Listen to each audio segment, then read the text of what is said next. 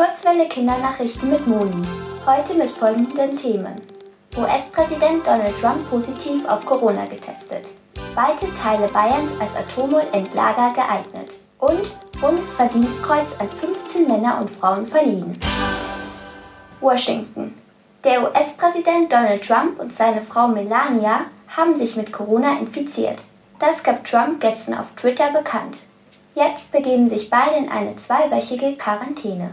Der behandelnde Arzt versicherte, dem US-Präsidenten und seiner Frau gehe es gut. Sie hatten sich testen lassen, weil deren enge Beraterin positiv auf Corona getestet worden war. München. Beide Teile Bayerns sind als Endlager für Atommüll geeignet. Das zeigt der Bericht der Bundesgesellschaft für Endlagerung, kurz BGE. Atomkraftwerke erzeugen Strom. Dabei entsteht radioaktiver Müll. Das bedeutet, dieser Müll ist gefährlich, weil er Strahlung abgibt.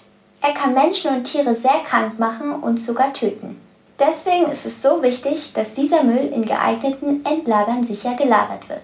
Das Problem bei Atommüll ist nämlich, dass er nie vollständig abgebaut wird, wie zum Beispiel normaler Müll, der im Haushalt entsteht. Bis 2031 wollen Politiker entscheiden, wo genau der Müll in Deutschland gelagert wird. Berlin. Zum Tag der deutschen Einheit hat Bundespräsident Frank-Walter Steinmeier 15 Männern und Frauen das Bundesverdienstkreuz verliehen. Mit dem Bundesverdienstkreuz werden Personen geehrt, die außergewöhnliche Leistungen für Deutschland erbracht haben. Unter den Ausgezeichneten ist beispielsweise der Virologe Christian Drosten.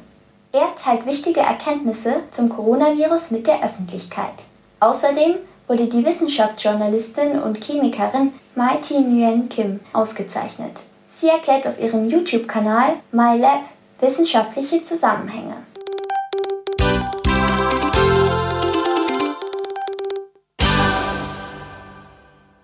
Die gute Nachricht. Die Korallen und Fische an der Küste von Kenia erholen sich. Vor allem der Klimawandel und die Fischerei haben den Korallenriffen in den letzten Jahren ziemlich zugesetzt. Seitdem sich Einheimische um ein Schutzgebiet kümmern und die Korallen dort gesund halten, erholen diese sich wieder. Dadurch kommen auch viele Fische in das Gebiet zurück, weil diese die Korallen zum Leben brauchen. Das Wetter. Die kommenden Tage bleibt es bei Höchsttemperaturen von 15 Grad. Hin und wieder kann es auch zu Regenschauern kommen.